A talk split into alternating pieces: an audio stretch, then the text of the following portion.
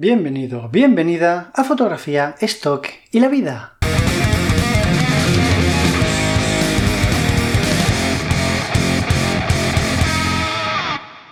Hola a todos, ¿qué tal? Bienvenidos a otra charla estoquera. Eh, en, este, en esta ocasión tenemos a un fotógrafo español, afincado en Mallorca, ¿no?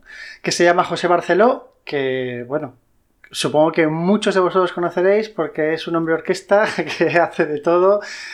Tiene dos páginas web, eh, hace cursos online, hace cursos presenciales, trabaja en una escuela en Mallorca también dando cursos, tiene un canal de YouTube, tiene un podcast sobre fotografía y no sé cuántas cosas más que ahora nos contará él en persona. Pues nada, José, Muchas gracias por, venir y bienvenido al, programa. Bueno, Raúl, muchísimas gracias. Bueno, sí, la verdad es que lo paro quieto.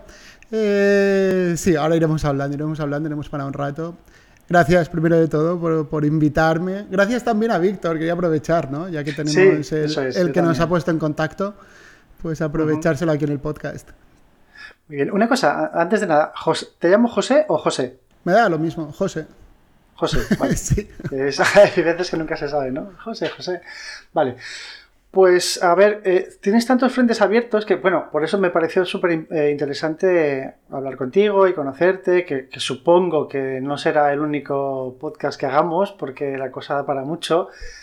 Eh, de nuevo, gracias Víctor por, por, ponernos en contacto. Yo no te conocía previamente, pero cuando te conocí dije, hostia, ¿cómo puede ser que no te conozca? Porque, ya te digo, es que estás por toda la red, tus tentáculos llegan a todas partes en cuanto a fotografía se refiere, ¿no? Bueno, sí, a ver, sí, sí. Eh, también es, lo de que mucho abarca, poco aprieta, ¿no? Eh, es verdad que tengo muchos frentes abiertos que al final, no sé, es como que, no que me aburra, ¿no? Pero que me gusta también estar, es como que me sabe mal dejar cosas aparte, ¿no? Y al final, por una cosa por la otra, terminas abriendo frentes y, y se hace lo que se puede, la verdad. Pero bueno, para ponernos un poco en situación, si te parece, hacemos lo que hacemos siempre con cada, con cada, no me gusta decir entrevistado, con cada persona que viene aquí a, charlar, ¿vale? Que es un poco ponernos en situación de, de quién eres tú en cuanto a la fotografía, cómo llegas a ella, extiéndete todo lo que quieras o cuéntanos de la manera que quieras. Y, hasta ahora, ¿no? Hasta cuál es tu situación actual, si vives o no de la fotografía, que bueno, suponemos que sí, pero para que lo cuentes tú un poquito, ¿qué te parece? Vale, bueno, pues mira, los inicios son un poco especiales, ¿no? Porque realmente nunca había tenido contacto con la fotografía. Eh, empecé a estudiar veterinaria y a raíz de, estar ahí en veterinaria, pues eso, como que se estaba implantando la, fotografía digital. Me animé, siempre me había llamado un poco la atención, pero era por eso, ¿no? Lo del carrete, que es más complicado, es difícil aprender y demás. Y a raíz de, que se implantara un poco la foto digital, pues ya empecé con la cámara compacta y demás, me terminé comprando una reflex y ahí me enganché. O sea, me, di cuenta que me enganché, que sí, que yo seguía con la veterinaria, ahí estaba, pero veía que mi cabeza estaba en la fotografía, ¿no? Y, y fui avanzando, ya digo, luego estuve un año en Mallorca ya, con dos asignaturas pendientes de veterinaria, y dije, hostia, ¿por qué no me pongo a hacer un curso de, de fotografía, ¿no? que al final es lo que me gusta? Y aquí en Mallorca teníamos el CEF, que es precisamente la escuela esta que decías en la que, la que estoy dando clases ahora, un taller simplemente de fotografía de stock, precisamente. Y, bueno, y a raíz de eso, de, empezar a hacer un curso un poco más profesional, de, o sea, asistir yo a un curso profesional de fotografía, y estar también metido en el tema del stock y dije, jolín, digo, con la de fotos que hay en la calle, ¿no? Cada día que, te cruzas por la, yo qué sé, en todas las vallas publicitarias, abres una revista, está llena de fotos, digo, alguien tiene que hacerlas. Y, me di cuenta de que, oye, que algo que yo siempre había tenido como un hobby, como una cosa y aparte, que, que me daba cuenta de que sí, que me gustaba mucho, pero que nunca me lo había planteado, me empecé a plantear la posibilidad de dedicarme profesionalmente.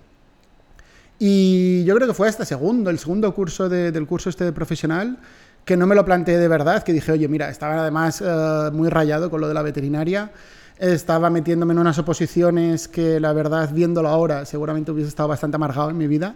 Eh, si las hubiese llegado a probar, hubiese tenido un buen salario, un buen sueldo, un trabajo tranquilo, pero seguramente hubiese estado muy amargado. Y, me daba cuenta que no estudiaba, o sea, que estaba yo pensando en la foto que iba a hacer por la tarde cuando dejara los apuntes de, las oposiciones. Y al final, pues eso, dije, mira, deja todo esto a un lado, eh, métete en la fotografía a saco y todo lo posible para poder vivir y tirar adelante con la fotografía, ¿no? Y claro, el problema era ese, ¿no? De decir, oye, te estoy dejando una carrera atrás, eh, tenía además trabajo como veterinario, quiero decir que era dejarlo todo. Y, me lo planteé de la siguiente manera. Dije, oye, pues ya que dejas algo aparte, que en principio también te gusta, porque lógicamente la veterinaria me gustaba, pero lo dejas para otra cosa, pues céntrate en lo que realmente te motive y demás, ¿no? Claro, en esa época pues también tenía como muchos pajarillos en la cabeza, decía, me gusta la fotografía de paisaje, viajes, no sé qué. Al final te das cuenta que la realidad es que, oye, que tienes que pagar unos gastos a final de mes y que si no los pagas, pues uh, no sigues con eso, ¿no? Es un poco así de simple, te tienes que dedicar a otra cosa. Y me lo planteé, pues eso, empecé uh, probando de dar clases, como había acabado ya en el, en el CEF, en el Centro de Estudios Fotográficos, y me propusieron dar el taller de stock, y ahí vi que había un poco un filón, ¿no? Vi que me, gustaba dar clase, lo... y fue un poco la excusa lo de las clases para no tener que aceptar cualquier encargo. El no tener que hacer bodas, tenía muy claro que bodas, bautizos y comuniones no quería hacer, y, y fue un poco la excusa, ¿no? Lo de los cursos un poco sin quererlo, fueron creciendo los cursos, fue apuntándose más gente, fueron pidiéndome más cursos y al final pues es Mallorca Fotográfica, que es la parte de los cursos presenciales. Y mientras tanto pues iban llegando un poco lo, los encargos poco a poco, con cuentagotas al principio. Y al final pues me he terminado especializando en fotografía de arquitectura, que, aquí en Mallorca pues la verdad es que sí que hay trabajo, además uh, al ir especializándome de cada vez más, pues también los eh, encargos, digamos, como que son más, más atractivos, por decirlo de alguna forma. Y luego, pues hace que hace un año, dos años, no sé, con lo de la pandemia se nos ha pasado el tiempo volando. Pero, pero empecé con lo de los cursos online poco antes de que estallara todo. Y, y también, pues ahí están, ahí están. Es una, bueno, una puerta tienes un montón de cursos online. Tengo, sí, sí, claro, me puse muy a saco con, con los cursos online porque, me lo- claro, lo grande de los cursos online es que no me limito a Mallorca, ¿no? Que es que se está apuntando a los cursos gente de, yo qué sé, el otro día una clase, una consultoría con una chica de, de Chile. Eh, no sé, es que eso es una pasada. O sea, a mí lo del online lo que me encanta es eso. Me falta un poco el contacto con la gente, ¿no? El poder ver la cara cuando explicas algo, de ver que, que- cómo hacen las fotos, que disfrutan o no disfrutan. Me falta un poco eso, que estoy muy acostumbrado a los cursos presenciales, pero claro, lo, de, lo del online es bestial eso, ¿no? El tener el canal de YouTube que te abre las puertas a que te conozcan, gente que a lo mejor tiene una duda puntual, puede buscar un, un vídeo o algo así Claro. para solucionar esa duda. Y luego los cursos, que son, es algo así como más estructurado, ¿no? Algo más de, oye, empiezo a aprender esto y acabo aprendiéndolo. Y, no sé, ya digo, me gusta mucho. eh, Es verdad que te sientes un poco solo grabando en, en, en el estudio, grabando ahí muchas horas solo, pero bueno, que también tiene, tiene lo suyo.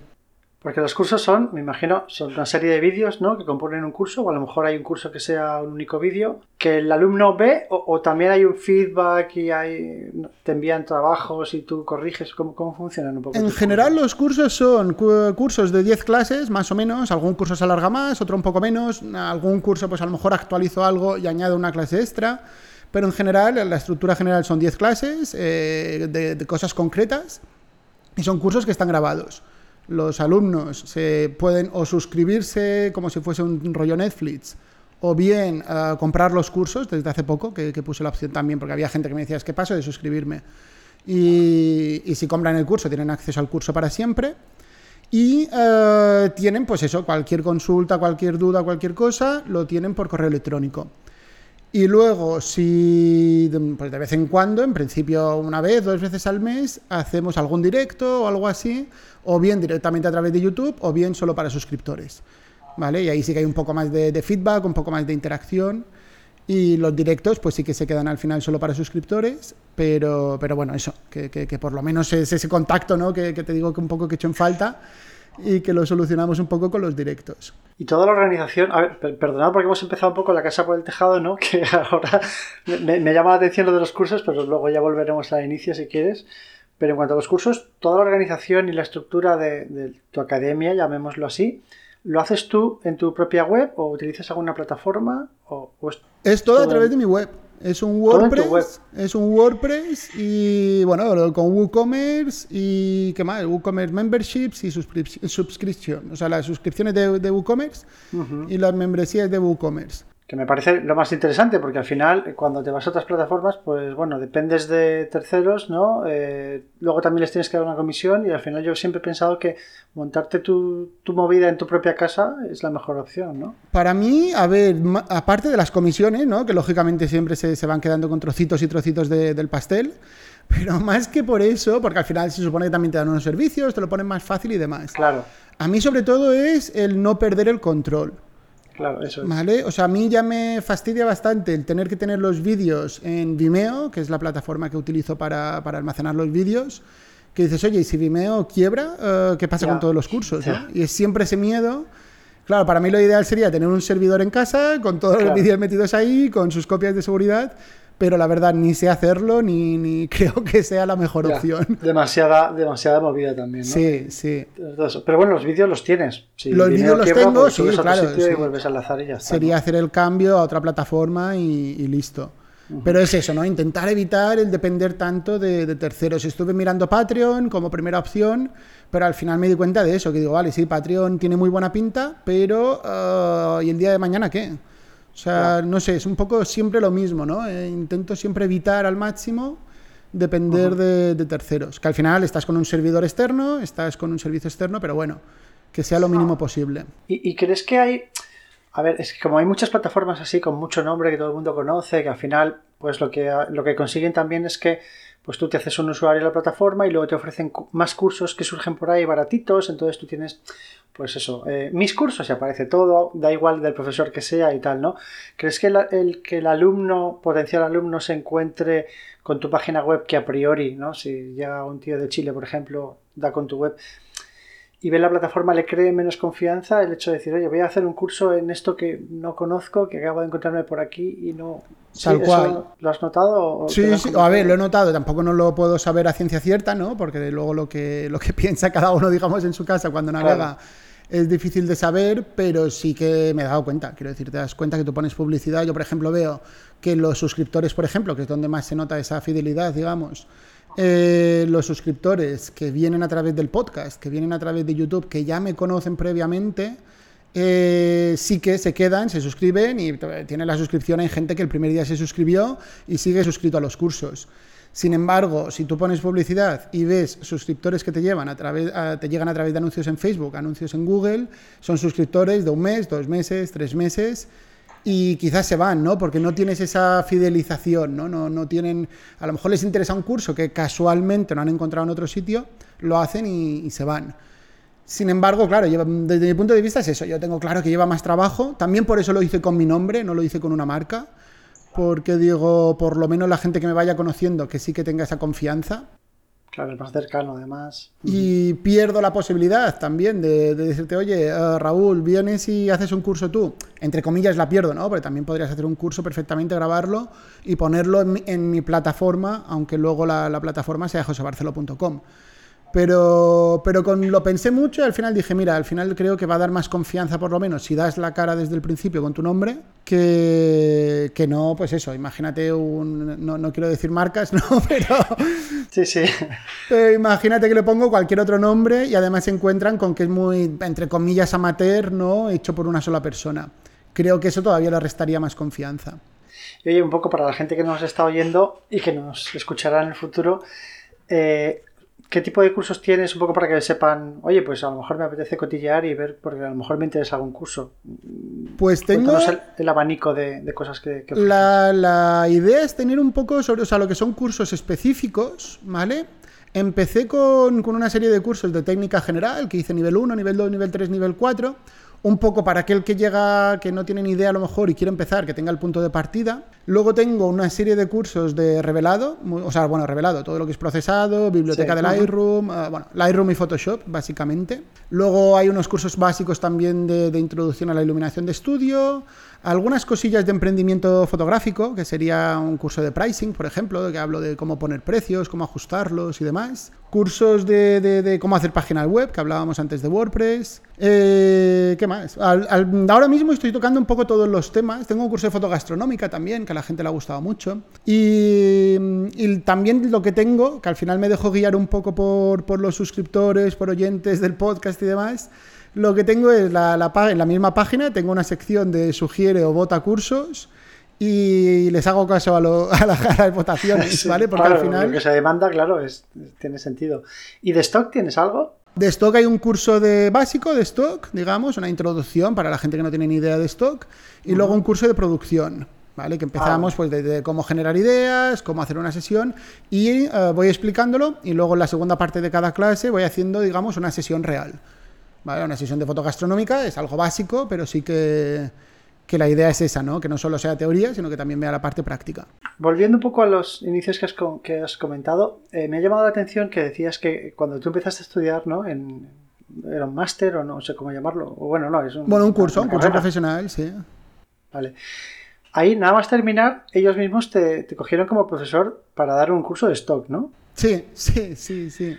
Esto quiere decir que mientras a la vez que ibas estudiando, ibas metiendo tiempo con más, eh, más en profundidad en la fotografía, ¿ya estabas tú haciendo stock? Sí, yo empecé a hacer stock. bueno, yo estudié veterinaria en el León, en el norte de España, para la gente de, Sudamérica que, que pueda estar escuchando el podcast. Y, estaba estudiando veterinaria allí, ya cuando eh, me compré la cámara, al cabo, yo que sé, me compraba, ¿cómo se llamaba? La, la Superfoto Práctica, creo que se llamaba la revista. Y, vi un, nada, un artículo súper pequeñito de estos que ponen al inicio de las revistas que hablaba de Fotolia y Fotolia, que es el antiguo, digamos, Adobe Stock. Y, y, dije, anda, ¿qué es esto? Estuve mirando y tal, no sé, debía ser 2007, por ahí más o menos.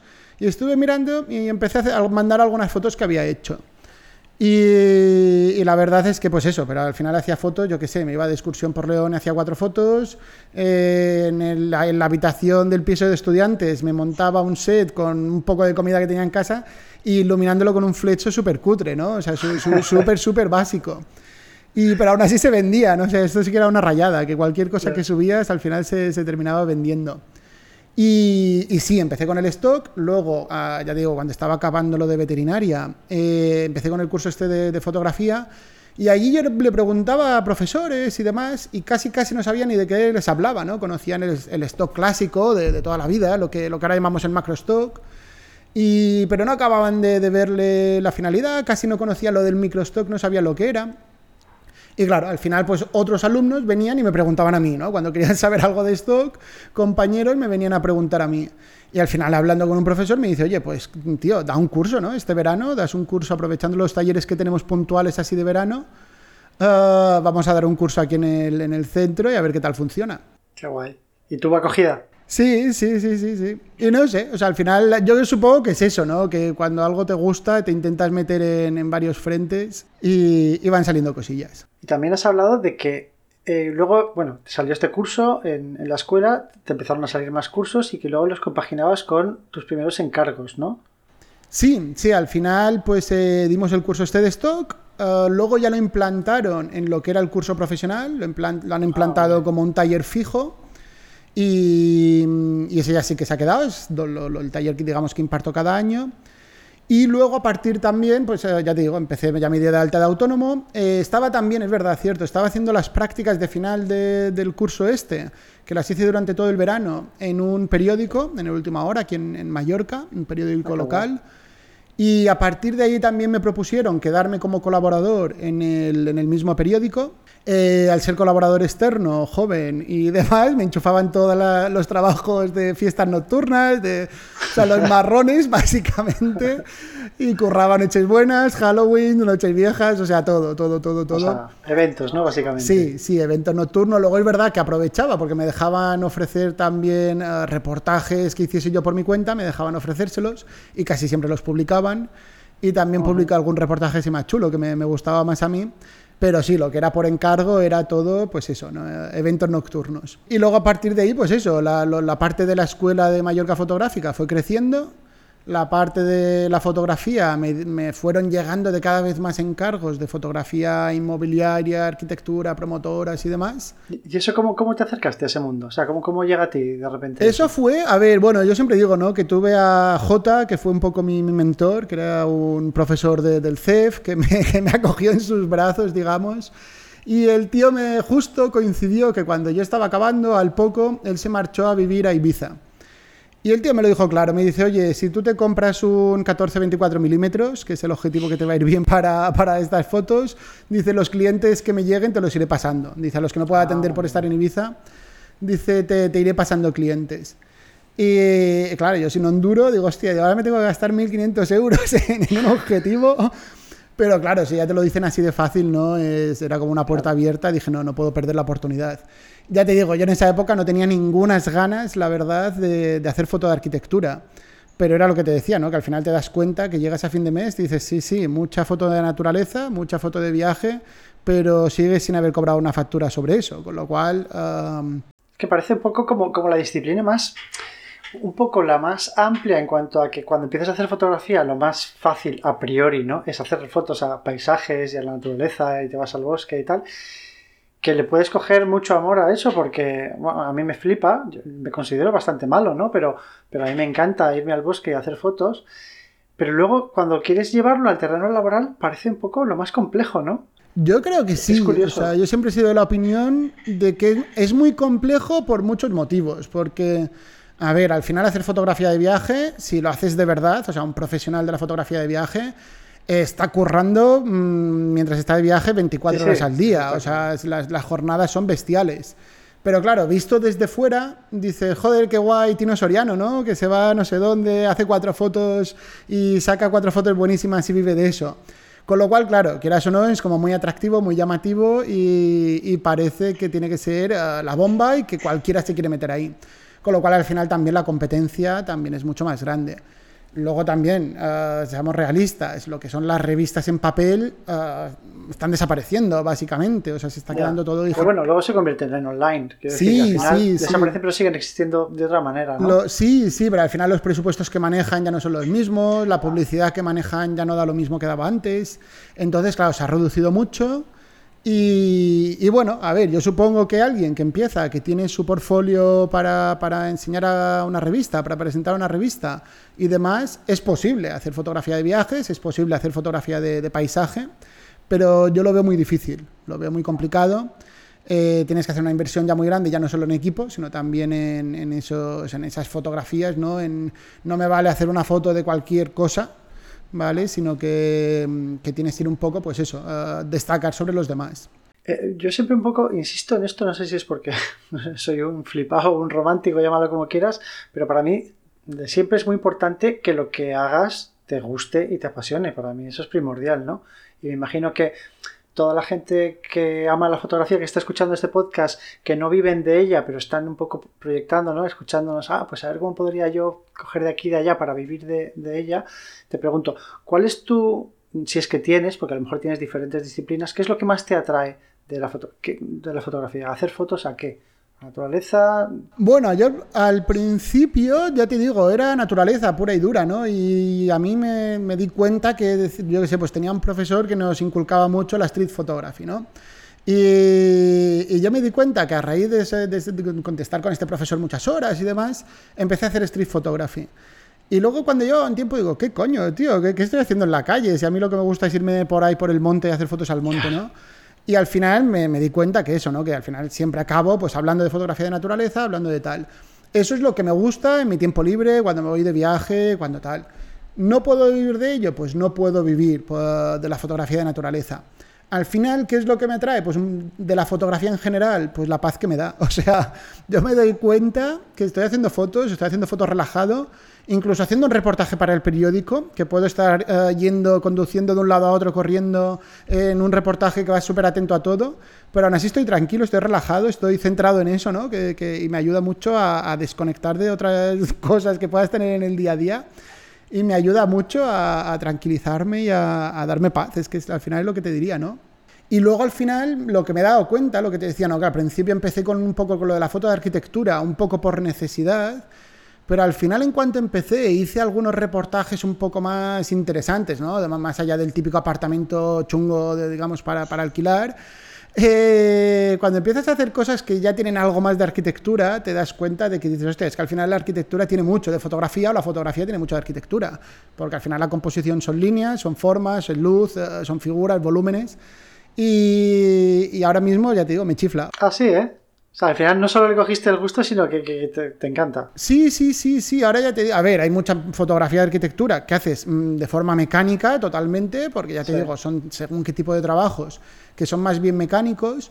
Pero luego, según qué proyectos te encuentras, que son más, interesantes, ya te digo, esto es lo que me ha dado un poco la parte de especializarme en, este, en este campo, ¿no? El irme a según qué proyectos y me puedo tirar una mañana entera haciendo fotos en, una casa y no darme cuenta que se me ha pasado la mañana. O sea, y, eso no me había pasado, porque antes, al final ya te digo, fotografiar piscinas es hacer fotos de piscinas, no, no tiene más, ¿vale? Pero cuando tienes un rollito también el mismo proyecto es, es muy interesante, la verdad.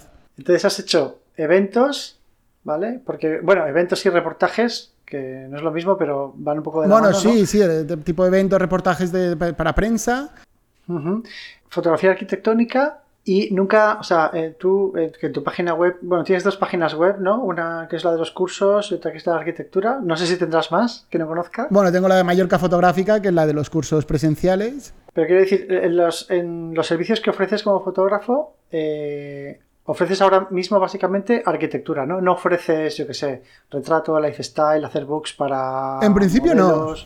No. En principio no. A ver, eh, durante un tiempo sí que tuve en la web eh, fotografía gastronómica y fotografía de retratos, porque no lo ofrezco abiertamente, pero como ya tengo clientes que me conocen, a lo mejor me dicen, oye José, eh, ¿nos podrías venir a hacer fotos a la oficina y nos haces unos retratos a nosotros? Pues todo lo que sea para empresas sí que lo hago. Ah, para empresas. Pero digamos, eh, a ver, si me viene alguien y me pide un retrato personal y demás, algo que encaje un poco en cómo entiendo yo el retrato, sí.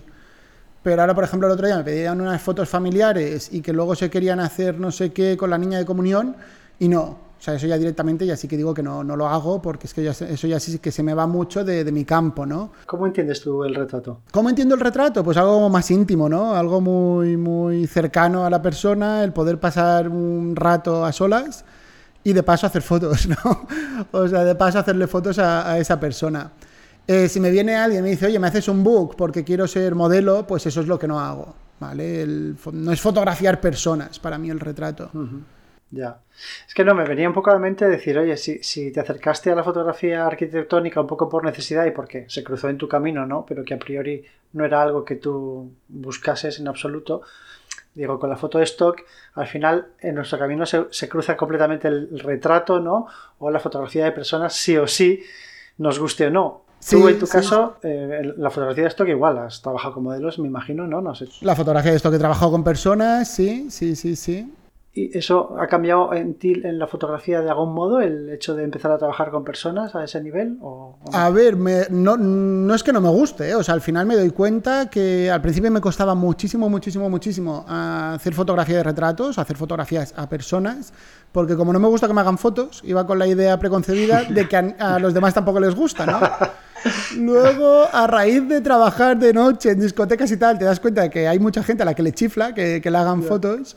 Entonces me solté un poco más. Y, sí que tuve una temporada de hacer bastante stock eh, con personas, pero la verdad es que ahora mismo, como estoy con el stock eh, para cuando tengo tiempo libre, o sea, tengo una semana que dices, oye, pues estos dos días mm, lo voy a tener todo retocado y no tengo ningún encargo, esos dos días hago stock, es raro que trabaje con personas por una cuestión de logística, ¿no? Porque no, no me da tiempo. Sí, complica todo mucho más, la Exacto.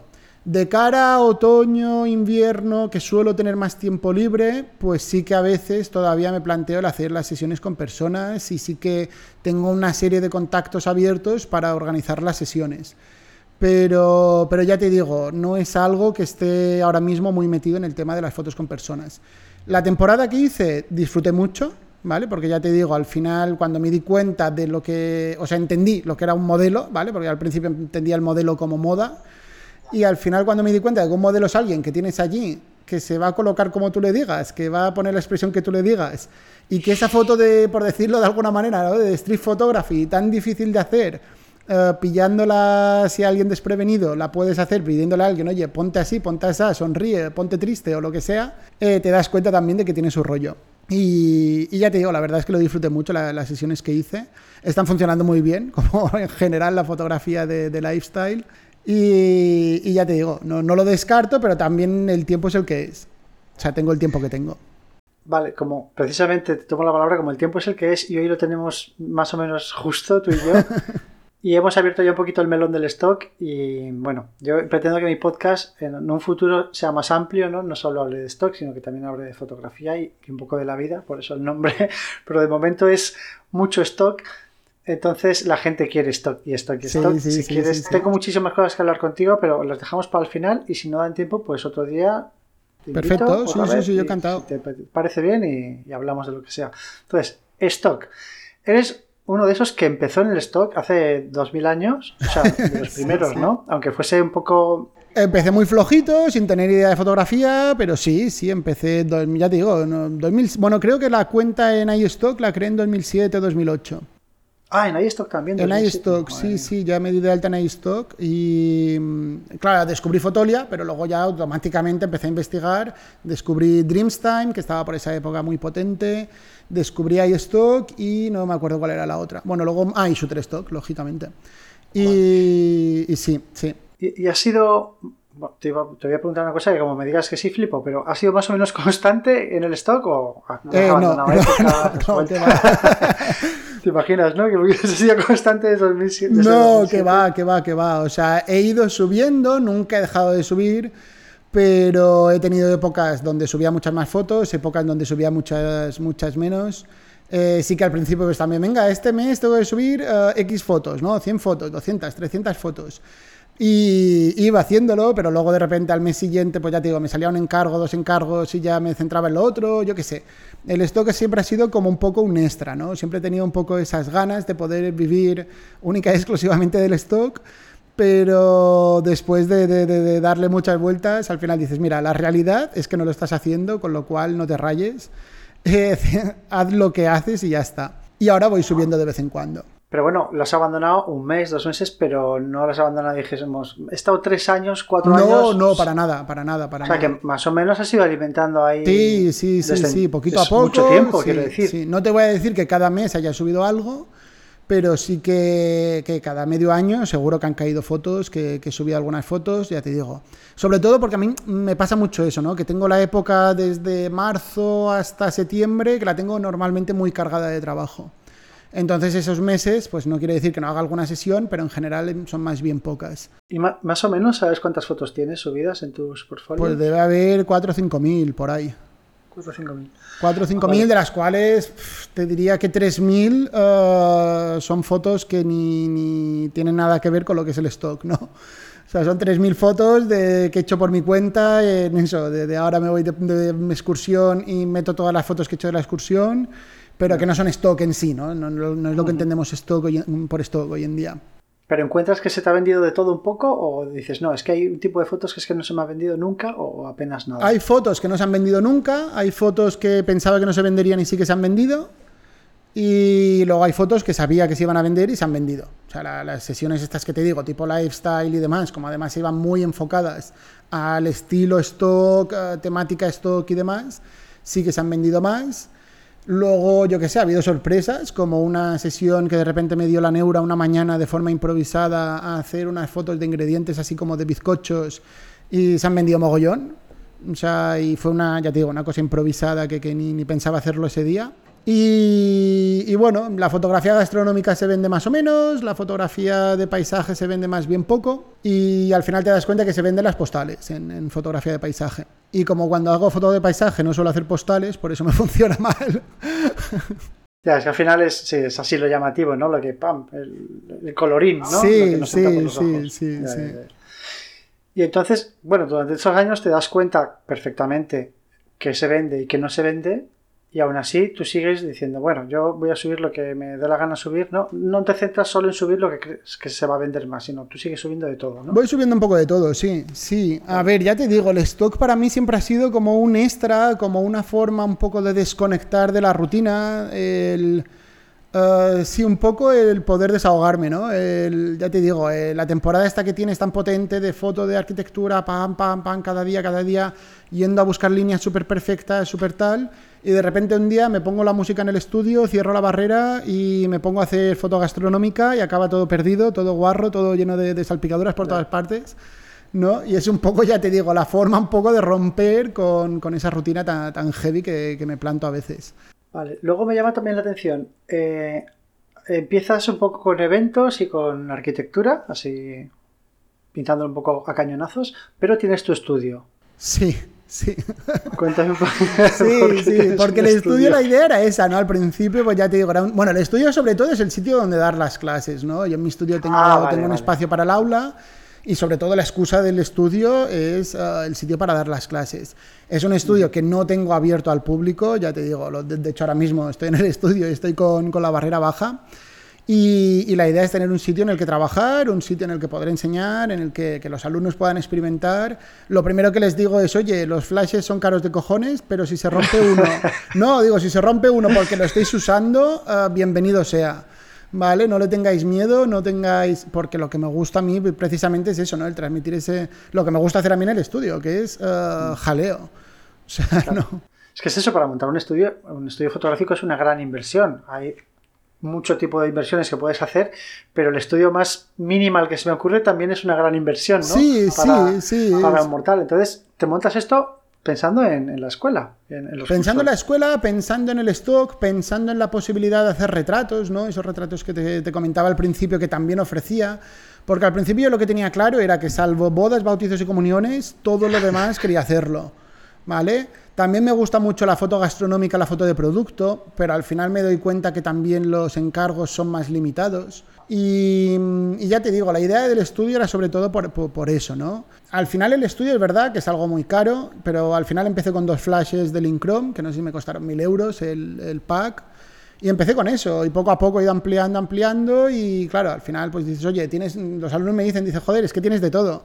Y digo, sí, tengo de todo, pero también llevo 10 o 12 o 15 años, no sé cuánto llevo ya metido con el, comprando material para el estudio. Y al final yo soy de la teoría esa, ¿no? De que a lo mejor no hace falta renovar por renovar, pero sí que cosas que nos puedan facilitar el trabajo, que nos puedan permitir hacer cosas que antes no podíamos hacer, pues esos accesorios, esos, esas herramientas, ¿no? Pues al final sí que son útiles. Hace, yo qué sé, dos o tres años eh, me compré dos flashes Profoto y era porque, pues eso, había trabajado mucho, tenía unos ahorros para invertir en el estudio y dije, pues mira, me abren un mundo de posibilidades en cuanto a fotografía de alta velocidad, ¿no? Que, que los Elincrom no me daban. Y dices, ¿es una pasta? Sí, pero bueno, también sabes que te durarán 10, 15, 20 años esos flashes. O sea, hablando, eso, hablando de los flashes Profoto, que todo el mundo es como, Buah, es como lo top, ¿no? Yo no tengo ni idea de fotografía de estudio. Yo, yo el estudio que hago es a nivel render, que entonces controlo las luces, pero yo hago las luces como me da la gana, ¿no? El tamaño que quiero, suavizo y endurezco a mi gusto y le cambio el color con un clic. Entonces, eh, a nivel flashes, ¿Hay tanto, o sea, realmente merecen tanto la pena o hay tanto salto de, calidad en, los Profoto con, con, el resto? A ver, yo te, te, diría que sí, que no, ¿vale? Yo hice la prueba en cuanto tuve el primer Profoto, lo puse con el mismo accesorio, con una ventana, lo puse, hice la misma foto y sí, se ve un poco mejor el Profoto, pero no, no, no, no vale la diferencia de precio. Pero mejor en cuanto a qué, o sea, si cambias uno El tipo de luz, claro, es que hablar, hablar, de la luz y a nivel de estas sutilezas es difícil, ¿no? Pero al final el aspecto que te da la luz con los accesorios Profoto es, no sé, a mí la suavidad que da esa luz eh, la estabilidad que tienen los flashes Profoto. Yo con los flashes Elincrom disparo una ráfaga y aparte de que los flashes no se cargan tan rápido como para seguir esa ráfaga, eh, ves que de una foto a otra te ha cambiado un poco la luz. Con los Profoto cada disparo es idéntico. Ah, Eso, claro, a la hora de hacer producto, a la hora de hacer moda, a la hora de hacer retratos, si lo haces en serio, te da mucha confianza, porque te dices, me puedo olvidar ¿no? de, de los flashes porque sé que van a responder. Eso a nivel técnico. Y luego a nivel, ya te digo, a nivel ya más creativo, por decirlo de alguna forma, pues son sutilezas. A nivel creativo, yo dudo mucho que compense pagar la diferencia. A nivel técnico, sí. ¿Por qué? Porque ya el trabajo que, para el que lo vas a usar va a ser más técnico. Sí, porque es más estable, no, no te va a fallar, estás más tranquilo y vas a lo que vas. Vale, y, teniendo toda esta, esta infraestructura que, te ha costado tus años y tal, eh, ¿no alquilas el estudio? Sí, sí, sí, lo alquilo, lo alquilo. Ah, lo alquilas, vale. Lo alquilo, sí, sí. Es un servicio que también ofreces. es un servicio que también ofrezco, sí, sí, sí. a mí lo de alquilar el estudio me va muy bien porque, claro, yo alquilo el estudio, eh, pues al final me ayuda también a conocer a gente, poder tener charlas con otros fotógrafos. Y además es un tiempo que yo digo, vale, estoy en el estudio, pero puedo aprovechar para retocar, puedo aprovechar para hacer otras cosas, con lo cual es un win-win, ¿no? La persona que necesita el estudio sabe que puede contar con ello, que incluso siempre les digo, digo, oye, si necesitas algo de material y vas a alquilar el estudio, avísame, porque igual puedo comprar el material para que lo utilices tú y lo utilices los próximos que vengan. ¿Vale? Que eso también, pues algunas cosillas por mí igual no hubiese comprado, pero por gente que me ha alquilado el estudio sí que, que he terminado comprando.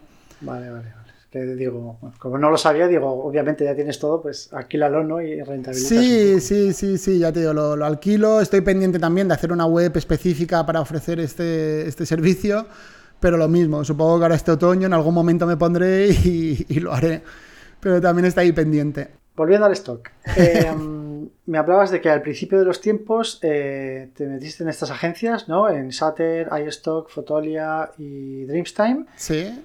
¿Has seguido las mismas? ¿Has ido abandonando y metiéndote en otras nuevas? ¿Has picado en macro? Estuve mucho tiempo eh, siguiendo con las mismas. Eh, siempre que, pues ya te digo, tenía más tiempo, podía dedicarle más tiempo a distribuir las fotos por todas partes.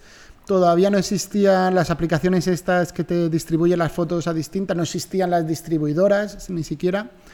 Y entonces te, lo tenías que hacer todo tú, ¿no? Adaptando cada flujo de trabajo a cada agencia.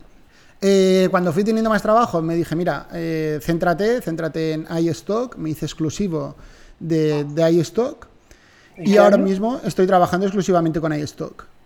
Vale, porque fuiste exclusivo de iStock en un momento, luego dejaste de serlo. Hace poco, sí, esto fue un cambio que hice pues, el año pasado, que, comentábamos antes. Que, que no, salió bien, ¿no? Fue una metedura de pata bastante gorda desde mi punto de vista, porque me estaba funcionando bastante bien eh, iStock como exclusivo y un poco una rayada mental de decir, bueno, tengo más tiempo, estoy desaprovechando, podría distribuir más las fotos y demás. Lo abrí, eh, luego hicieron los cambios en Shutterstock con los cambios de comisiones, fue todavía peor. Y, dije, mira, digo yo, digo, para que me estéis dando 10 céntimos por la foto, siendo que en el otro lado me funciona perfectamente, quito todo mi portfolio de Shutterstock. Lo había subido solo, eh, un poco siendo precavido, a Adobe Stock y a Shutterstock con lo cual lo, lo quité enseguida todo de ahí, me volví a poner de exclusivo en, en iStock y he vuelto a recuperar, ¿vale? Todavía no he llegado a los números de antes, que, pero bueno, estoy ahí, ahí. ¿Cuánto llevas siendo eh, exclusivo otra vez de iStock? Pues otra vez, ostras, te lo digo de, memoria, pero debo llevar un año o así, más o menos. Un año, con estas 4.000 fotos que me has dicho, más o menos. Con estas, sí, sí, 4 o 5.000 fotos por ahí. Este último año habré subido una, a lo sumo, sumo, 100 fotos nuevas ¿vale? Que, al final han sido 100 fotos que he hecho grabando cursos, haciendo directos y cosas así, que, que he aprovechado luego las fotos para subirlas. Y, ya, o sea, no, no. Y ya te digo, no se ha recuperado del todo porque estaba en torno a los 500, 600 dólares al, al mes y ahora estoy más bien en el entorno de los 400, ¿vale? algún mes un poco menos, algún mes un poco más, pero por ahí, por ahí. Y no, tuviste problemas para volver a entrar, ¿no? Porque sí que he oído. No, no, porque precisamente por eso, ¿no? Porque en Shooter Stock es darle al, no sé cómo lo llaman, el opt-out, ¿no? El sacar las fotos de la venta. Me refiero a, a, esto que te ponga problemas de decir, no, no, no, ya no te aceptamos como exclusivo. Ah, no, no, no, no, no, no ah. para nada, para nada, que va.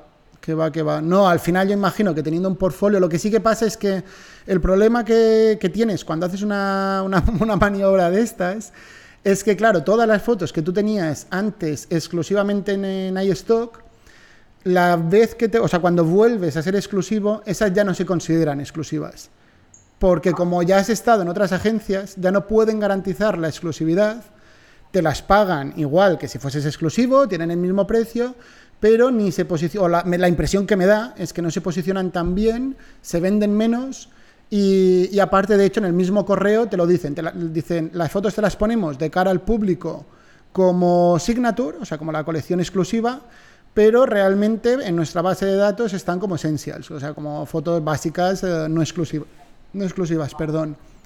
Entonces, claro, por eso tampoco nos han recuperado del todo las, las ventas. Vale, pero bueno, tiempo al tiempo no y todo se Sí, sí, ¿no? Y hacer, hacer nuevas sesiones, ir subiendo fotos y recuperando poco a poco. Vale, em, ¿etiquetas tú tus fotos? Sí, sí. La etiqueto, la etiqueto específicamente para, para iStock, o sea, las etiqueto desde su plataforma. Ah, ¿me introduces allí las etiquetas? Há- Háblanos de esto porque hay mucho revuelo, he hablado un montón de esto. Hay muchísimas dudas entre todos los fotógrafos de stock con respecto a las, al etiquetado de iStock. Entonces te estoy viendo en la cara que tú lo tienes súper controlado y que lo entiendes Bueno, perfectamente. es, es la cara de hoy, es lo que, es lo que te hay. ¿no? esto, a ver si lo entendemos. No, a ver, ya te digo, lo etiqueto desde, desde su plataforma y hago caso al final a lo que, a lo que piden. He escuchado episodios anteriores que estuvisteis hablando con Philip de si las borraban Sí. las palabras o no las borraban. No sé si las borran porque yo nunca dejo palabras en, en rojo. Ninguna. ¿vale? No, no, nunca las dejo en rojo porque al final es eso. joder, si estás eh, trabajando exclusivamente con, con una agencia, pues qué menos que, que hacerlo bien para esa agencia, ¿no? Pero si te ponen una en rojo, es que, por ejemplo, eh, bueno, no sé si escuchaste el último programa, pero yo he decidido en iStock, yo pongo mis palabras, las palabras clave que pongo para el resto de agencias y luego voy rojo por rojo pinchando a ver qué pasa, ¿no? Entonces hay algunas, ahora exactamente no sabría decirte un ejemplo concreto, pero hay algunas que las alternativas que me da no corresponden con lo que está pasando en la foto o con lo que yo quiero Claro, porque yo decir lo- ahí. digo que yo lo que entiendo es que esas eh, palabras en rojo son palabras, digamos, que no están dentro de la base de datos de iStock. Pero ¿por qué, por ejemplo, woman no está dentro de la palabra de... Porque es una palabra, digamos, eh, demasiado genérica. ¿Vale? Ellos lo que quieren es saber si esa mujer, no, no, ahora ya te digo, no te sé decir qué palabras clave te sugiere, ¿no? Sí. Pero para ellos, woman es una palabra clave que existe, ¿vale? Es una palabra clave que te pueden poner en, en la foto, que va a funcionar y que si alguien busca woman, va a encontrar tu foto. Pero lo que pasa es que si tú pones eh, woman y aparte indicas que es una mm, mujer joven, ¿vale? Ya te digo, no sé qué palabras clave te sugiere. Sí, sí, sí. Entonces lo que entiendo yo es que ah, cuando tú pones mujer joven, cuando alguien busque mujeres jóvenes, también aparecerá tu resultado. Cuando alguien busque mujer o woman, ¿vale? Aparecerá eh, tu resultado. Pero si alguien busca mujeres, entonces tu resultado, tu foto ya no aparece. ¿Vale? Porque es esa discordancia, digamos, entre las palabras que tienen ellos, que te hacen la traducción, que te hacen los sinónimos, que te hacen pues todas las palabras claves alternativas, eh, lo tienen metidos ellos dentro de su base de datos. Eso por lo que he ido leyendo y por lo que intuyo que, que funciona así, ¿no? Eh, ya te digo, por eso yo siempre intento añadirlo. Tú pones, por ejemplo, cualquier color y cualquier color te da un montón de opciones. Tú pones verde y te, te pone verde, pero que hace referencia a algo de medio ambiente o a verde el color, Sí. ¿vale? Sí. Entonces, claro, si tú pones verde el color, eh, ya saben que en esa foto es predominantemente verde, aparece el verde, lo que sea, ¿no? Entonces ya lo van a ofrecer en cualquier mm, resultado de búsqueda relacionado con algo que tenga que ver con el verde. Si pones medio ambiente, pues cualquier resultado que alguien que busque medio ambiente lo va a encontrar. Sin embargo, si buscara verde, a perdona, si buscara medio ambiente, tu foto, que solo tiene la etiqueta verde, no aparecería. Vale. Y si estás poniendo la etiqueta, una etiqueta que ves necesaria porque dices, tiene que estar con esta foto. Te la pone en rojo y las opciones que te da, no, ninguna te cuadra por lo que sea, porque a mí me ha pasado, ¿qué haces? Pues yo normal, normalmente, a ver, me suele pasar eh, casos así en palabras clave menos importantes para la foto. Entonces la- no la pones. Entonces la quitas. quito. La quito en- porque entiendo que las palabras clave que se quedan son más relevantes y entonces es como que tienen más peso en los resultados de búsqueda. Por lo cual no te preocupas mucho de llegar a las 50, ¿no? No, no, para nada no, no me lo planteo llegar a las 50. Si llego porque se me ocurren muchas palabras clave, bien, pero no, no me obsesiono con llegar a las 50. Pongo 20, 30 palabras clave más o menos. Yo sigo un poco una estructura para poner las palabras clave, aparte de que ya una vez que te metes, ya sí que te salen muchas mm, palabras clave solas, ¿no? Es verdad que es un rollo, es el típico trabajo que ninguno queremos hacer, pero, pero cuando sigo un poco la estructura de qué veo en la foto, ah, directamente, ¿no? cosas físicas que veo en la foto, una persona, un coche, un, un árbol, lo que sea, ¿no? Que sea representativo, lógicamente. Luego, conceptos relacionados, por ejemplo, si ves un plato de comida servido que en una mesa que parece de un restaurante, no ves el restaurante, pero el concepto restaurante está ahí. El concepto receta o ingrediente, pues también puede estar ahí. Y luego el tercer paso sería el conceptos técnicos, que sean relevantes. Por ejemplo, si la foto es vertical, si tiene un desenfoque muy marcado, si tiene espacio para texto, si tiene cosas así que son puramente técnicas, ¿no? Que, igual no tienen el contenido de la foto, pero que pueden ayudar a vender. Y entonces tú, o sea, tú subes las fotos y las etiquetas allí, ¿no? En, el, en la plataforma. Por lo cual, tú las fotos que tienes en tu disco duro están siempre sin etiquetar. Están sin etiquetar, sí. Sí, sí. Es un marrón porque el día que quieren mandar fotos a otras agencias no las tienes etiquetadas pero también hice eso, mm, pues eso, para adaptarme 100% a, a iStock y luego, porque total, que creo que también lo has comentado en algún episodio anterior, creo que es Adobe que le da prioridad a las etiquetas por orden de, a medida que los vas introduciendo, ¿no? La primera tiene más relevancia, la segunda menos. Primera, se supone. Y, y, como en Lightroom, que es el programa con el que trabajo, te lo ordena alfabéticamente eh, y no he encontrado la forma de hacerlo de otra forma, no. No, no, no, no, o sea, no, mira que investigué durante un tiempo bastante y no hay forma de, que lo etiquete que no sea alfabético. No sé si ahora lo permite o no, pero vamos. Eh, y no querías pasar por un tercer programa. Y no quería, sí. No, hubo una temporada que sí utilicé, no, no me acuerdo qué programa era. XPix o, o, el Bridge incluso. Eh, no me acuerdo, no me acuerdo. No, era un programa de estos que solo hacía eso. No, no, no sé qué exactamente cuál era. Y me parecía un rollo, porque decía, tengo que pasar las fotos de un lado a otro, luego de ese volverlas a sacar con, las etiquetas. Y dije, oye, fuera. Digo, ¿estás trabajando solo en iStock? Pues iStock. ¿Vale? Ya te digo, yo el stock, eh, sí, coño, lógicamente me gusta que me dé pasta, ¿no? Que me dé un retorno, pero no me lo planteo como, oye, eh, tienes que sacar tanta pasta, sé que de las sesiones en las que me he gastado dinero siempre voy a conseguir un retorno, que no voy a perder dinero, ¿vale? Aunque sea en dos años, en tres años, en cinco años pero por suerte no dependo del stock y lo hago un poco para poder hacer esas fotos que me dan a mí un poco la gana, ¿no? El, si un día me apetece hacer foto gastronómica, gastronómica, si un día un amigo que tiene, está montando un proyecto y tiene, quiere fotos suyas de, de esa empresa, pues le puedo regalar las fotos sabiendo que no es tiempo perdido, ¿vale? Porque luego las puedo usar para stock. Y no sé, o sea, lo utilizo un poco como un recurso así no me lo planteo como, oye, eh, tengo que hacer X sesiones al mes, contratar a X sesiones al mes, o sea, X personas al mes y sacarle tal rendimiento porque si no estoy perdiendo pasta porque podría hacer otra cosa. Sí, sí, sí. No, no, nos lo tomamos igual tú y yo. O sea, que hay, bueno, hay todo tipo de gente que, que, orienta su, su pasión, su hobby, su negocio de diferentes maneras, pero te entiendo porque comparto la visión. Cuando dices eh, que inviertes, me imagino que en las sesiones de comida inviertes en, productos, ¿no? Que te cuestan el dinero, pero que luego te, bueno, en, comes. En, productos que a veces te comes, otras veces pues están tan, tan machacados que ya no, no hay forma de comérselos. Pero sí, en general suelo aprovechar para hacer algo que digo, pues luego me lo puedo comer. Claro.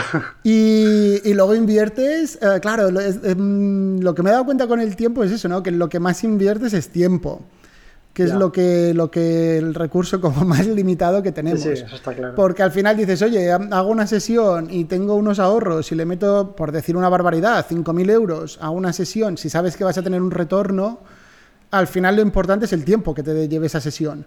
Claro. ¿no? Es, y, y, ya te digo, inviertes tiempo, inviertes en la comida, inviertes en el estudio, en material de estudio.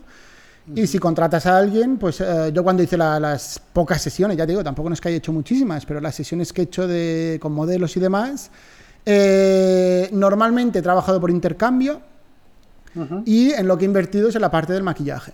¿Vale? Sí que ah, tengo dos chicas... peluquería o solo maquillaje? Eh, maquillaje, un poco maquillaje, estilismo, aunque sea la parte de peluquería, estilismo un poco más floja, ¿vale? Porque ya te digo, tengo dos, chicas de confianza que, que me hacen el maquillaje.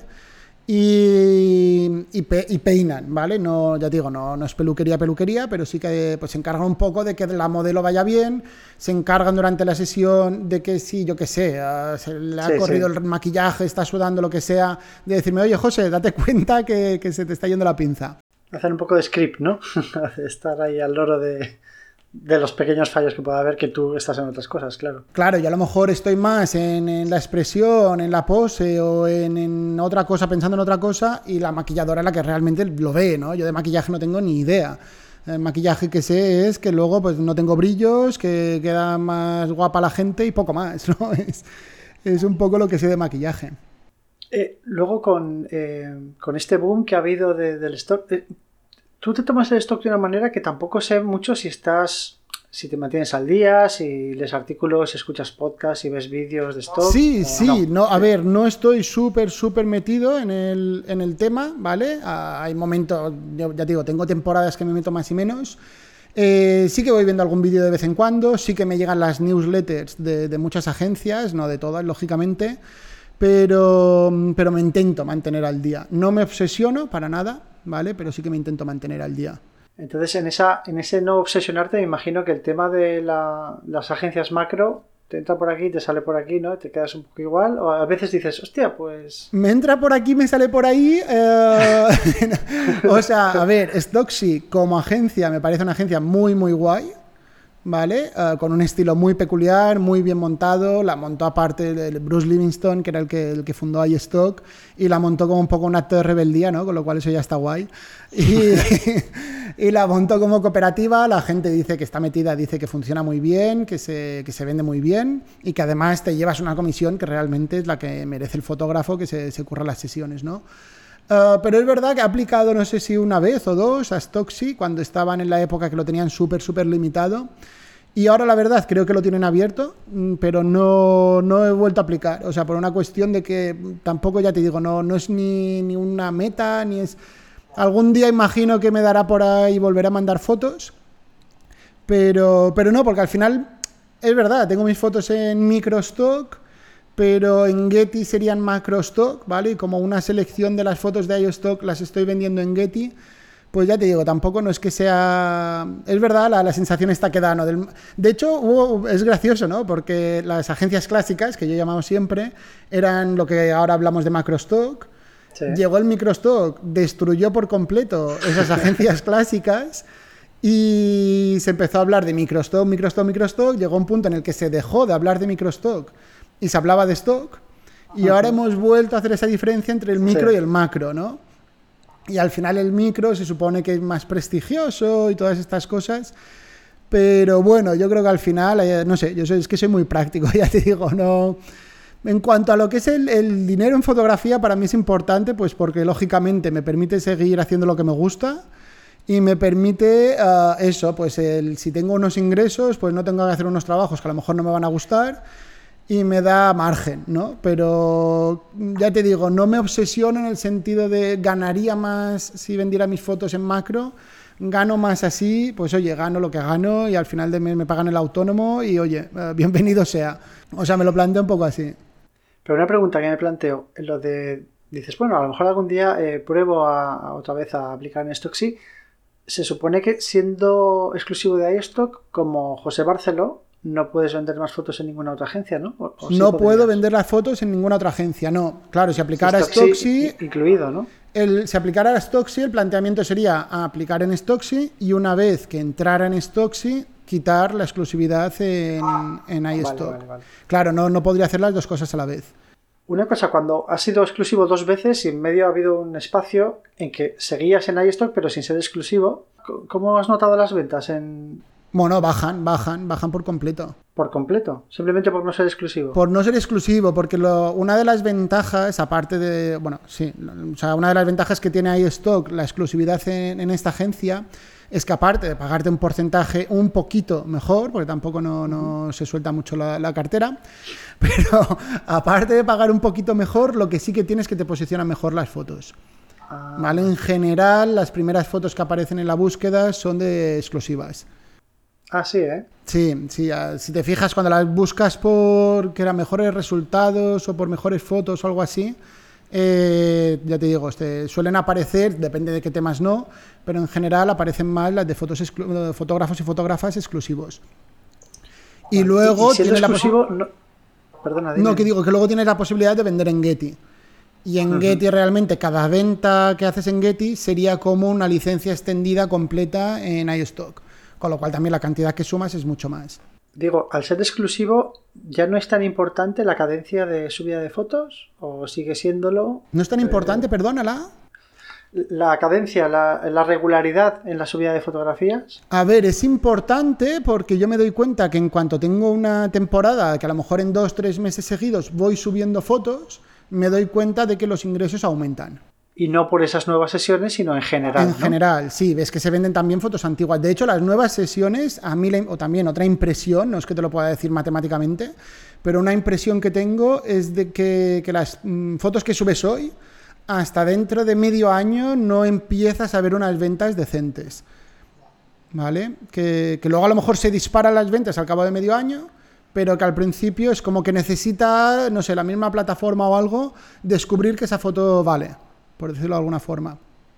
Es que yo de todas las agencias, bueno, que cada vez estoy en menos, ahora estoy en 4 o 5, iStock es la más heterogénea en cuanto a ventas dispares, que eso me encanta, ¿no? Porque a lo mejor en Shutter es que vendo las tres mismas sesiones una y otra vez y hay sesiones que no vendo nada, pero en iStock vendo casi todo lo que he subido lo he vendido alguna vez y es como, hostia, como mola esto, ¿no? Sí, sí, eso, eso también a mí me da la impresión. No sé por qué.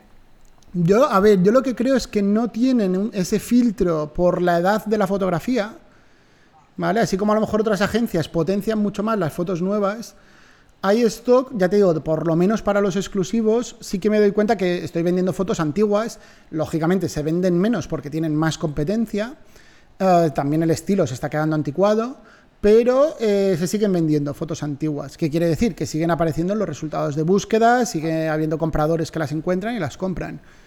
Pero claro, con tu experiencia es interesante ¿no? el, analizar esas ventas, decir, oye, pues en el timeline de mis fotografías podría decir que a partir de los, me estoy inventando, siete años de antigüedad empiezan un poco a decaer. ¿Tú tienes eso más o menos sí, Bueno, no lo, tengo, no lo tengo controlado para decirte una fecha exacta, pero sí que a lo mejor tres años, cuatro años, notas cómo caen las ventas y se quedan ventas residuales.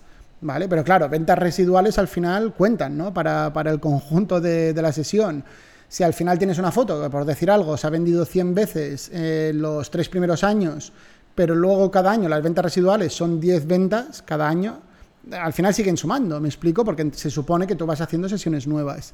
O sea, yo lo del stock, ya te digo, no, no, no vivo de ello, no pretendo vivir de ello pero estoy convencido que si te lo tomas como un trabajo de ocho horas al día, eh, estar haciendo fotos, retocando, organizando sesiones, lo hagas de la forma que lo hagas, terminas viviendo del stock. Tú si quisieses hacer eso, si dijeses, oye, me estoy harto de los cursos y todo lo demás, quiero solo vivir del stock, si tomases esa decisión, ¿seguirías siendo exclusiva de iStock o, o cambiarías tu estrategia? Yo creo que seguiría siendo exclusivo. Sí, qué guay. Yo creo que sí. Es que me estáis picando, me está picando el gusanillo de, la, de la exclusividad de iStock y, cada persona con la que hablo que, lo es, no sé, está como muy a gusto. Eh, eso volvería a repetir, ¿no? Sí, a ver, yo ya te digo, uh, me, has pillado un poco desprevenido, ¿no? Pero, pero pensándolo, creo que sí, que seguiría siendo exclusivo, con la excepción de que uh, entrara en Stocksy y realmente funcionara tan bien como dice la gente que funciona. ¿Vale? Piensa que ahí habría, habría un cambio de chip que ahí sí que sería, voy a intentar sacar lo máximo posible. ¿Vale? Entonces ahí sí que a mí la sensación que me ha dado siempre es de que la exclusividad en iStock te compensa las ventas que dejas de tener en otras agencias por ese porcentaje más alto y por esa exposición más grande de, de las fotos. Te compensa lo que no vendas en Shooter, lo que no vendas en, en Adobe y todas estas cosas. Eh, te lo compensa. Por eso te digo, con la excepción de que uh, pudiese vender en, en Stocksy, pudiera entrar en Stocksy, y ahí sí que realmente las ventas fuesen más grandes. Lo que haría sería dejar de ser exclusivo en iStock, ponerme a vender en iStock, en Shutterstock, en Adobe y no sé, seguramente en Deposit y alguna de estas más pequeñitas, pero también tendría un poco como lo, que te decía, ¿no? los resquicios ahí que van quedando. Y, las fotos principales serían para, para Stocksy. Que ya te digo, ¿eh? ni me lo planteo ni, ni es algo que tenga a corto plazo, pero sí que lo he pensado alguna vez, la verdad. Pues oye, ojalá, yo qué sé, Algún día si, si ocurre me lo dices y hacemos otro programa. Pero ya te digo, lo dudo, ¿eh? dudo que lo, lo deje porque me, me, costaría muchísimo. De hecho, con toda la movida esta de la pandemia, confinamientos y demás, he estado este año sin dar cursos presenciales. Vuelvo a empezar en septiembre y estoy con unas ganas locas de poder volver sí, a empezar. ¿no? Ah, bueno, claro, claro, claro. Porque sí, al final lo paré porque dije, mira, no, no es viable. Si, yo qué sé, hemos estado confinados dos o tres veces por mi hija que los niños, pues tengo una niña de tres años y cada semana sí semana no, están con mocos o resfriados, fiebre, lo que sea. Y digo, no puedo estar dando un curso de, de esta forma, ¿no? Y, y, lo paré y ya te digo, tenía ganas, tenía ganas, me estuve planteando si seguir o no seguir por la carga de trabajo, pero al final me doy cuenta que me, me gusta demasiado como para, para, dejarlo. Qué guay. Pues oye, si quieres, eh, como ya, ya, me estoy agobiando yo por ti, por tu tiempo. No, no, no, tranquilo, tranquilo, tenemos tiempo, tenemos tiempo. ¿Ah, sí? Vale, sí, vale. sí, sí, sí. Es que es eso. Bueno, eh, cuéntame por qué esa necesidad de hacer el podcast o, o, qué significa para ti el decir, oye, necesito hacer esto. Con YouTube lo mismo, es por diversión, es por, por ampliar tu, tu, visibilidad como fotógrafo en Internet para los cursos. O sea, a ver, uh, quedaría muy guay decirte que es por, por, placer y demás. La realidad es que lo empecé a hacer por, para ampliar la visibilidad. ¿Hablamos de YouTube o del Bueno, de las dos cosas, las dos cosas un poco. ¿Comenzaron a la vez, más o menos? En YouTube había, cuando no tenía nada online, empecé a poner algunos vídeos, esos sí que eran puramente por placer, para complementar un poco lo que les enseñaba en clase a los alumnos, quizás estas cosas que se escapaban un poco de, lo que era el programa de, de cada curso, ¿no? Y que sirviese un poco de complemento. Y luego del podcast sí que fue pura, única y exclusivamente. Empecé a grabar podcast por, para promocionar los cursos, la realidad. Yo siempre además había sido de, te queremos hacer una entrevista en la radio y no, ni de coña. O sea, me da vergüenza hablar delante de un micro, no quiero hablar delante de un micro y siempre las había rechazado todas. Y, y, me di cuenta que dije, hostia, es una plataforma que, que, está bien. Empecé a escuchar yo también podcast, con lo cual vi la finalidad y vi la utilidad y la gracia que tienen los podcasts. Y, y, vi que realmente había un... De hecho, al primer episodio decía, ¿de qué voy a hablar? O sea, sin enseñar fotos, sin, no sé, o sea, era un poco el... el me falta toda la parte vis, visibilidad, ¿no? La, la, parte de que te da YouTube, que tengo un vídeo, te puedo enseñar cómo hago unas fotos, pero desde el podcast no. Y al final me he dado cuenta que hay un contenido que encaja perfectamente en el podcast, hay otro contenido que encaja perfectamente en, en el canal de YouTube y luego, pues hay cosas que necesitas una estructura de curso y hay cosas que se tienen que enseñar cara a cara. O sea, y intento dedicar cada plataforma un poco a lo que veo que, que es, es, más útil. También lo mismo, aunque la finalidad sea el darme a conocer y que la gente tal, desde el primer momento dije, vale, uh, lo estás haciendo para promocionarte, pero la finalidad última es que la, hacer cosas que a la gente le interese y que a la gente le puedan ayudar. O sea, al final es lo que haces tú con el podcast, ¿no? Tú dices, oye, pues yo sí, me voy a poner aquí a hablar 20 minutos, un cuarto de hora, una hora delante del micro, pero no para entretenerme, no simplemente, oye, comprad mi curso, ya está, ¿vale? O sea, al final te quiero, ya que, coño, ya que pierdo el tiempo y dedico un tiempo a esto, voy a aprovechar que le sirva a la gente. ¿Pero y la promoción te funcionó más o menos? Como o... promoción sí, sí. De hecho, yo soy de, de, muy poco de moverme en redes sociales tipo Facebook, Instagram y demás. Me cuesta muchísimo.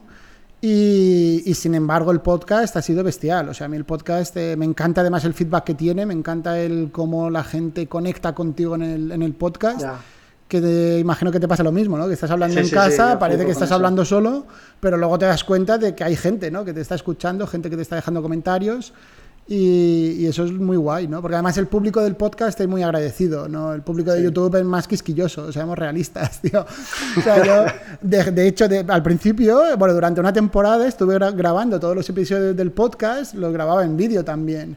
Y al final me cansé de, de gente, eh, es que dura mucho el vídeo, es que esto es un rollo, te no lo veas, ¿sabes? Si dura mucho no lo veas. Y dije, claro, yo decía, tío, pues mira al principio, te dura 20 minutos, pues no lo mires, ¿no? Pero al final dije, mira, el podcast para el podcast, vídeos para YouTube y, ya está. Y cada uno tiene su público y, su finalidad. Y el podcast, ya entrando en temas más frikis, ¿en qué plataforma lo subes? ¿Cómo lo distribuyes? El podcast. Es que el problema del podcasting hoy en día es eso, que hay 25.000 plataformas, ¿no? Sí, sí. Pues, ¿Haces vídeos? Subes a YouTube. ¿Haces fotos? Bueno, eso es otra cosa, ¿no? Pero con el podcast, ¿cómo, cómo lo planteaste tú? Yo el podcast lo, eh, lo, subo a bueno, lo subo a través de WordPress, a través de mi web. Lo subo a Blu-ray o algo así, se, se dice Blu-ray o tiene un nombre así como muy raro a través del WordPress, dices. A través del WordPress, sí, sí. Sí que tengo que pagar una cuota, digamos, de, servicio de Blu-ray este. Eh, ya te digo, no sé cómo se pronuncia porque es un nombre súper extraño. Es B-L-R-R-Y o algo así, no, no sé muy bien cómo es. Pero tienen un plugin para WordPress que tú puedes subir eh, los audios o bien a tu propio servidor de WordPress o bien a su servidor. Ah, te dan unas estadísticas y demás. Y, a ver, la ventaja que tienes es que lo tienes subido allí, no estás ocupando tanto espacio en tu servidor y se supone que son especialistas en podcast. Y luego desde el mismo feed del, WordPress, o sea, desde la misma plataforma, digamos, el blog, entre comillas, de WordPress, todos los eh, artículos de WordPress, todas las entradas de WordPress que llevan audio, se van al, al feed del podcast que están dentro de la categoría del podcast y se distribuye a todas las plataformas. O sea, al final yo no subo un audio a una plataforma concreta, sino que lo que mando es el, feed. El feed. sí. El feed es de Blu-ray. Blu-ray es la madre, digamos. Blu-ray sí, sí, sería el almacén, ¿no? O, es el WordPress el que crea. Exacto, sí, sí.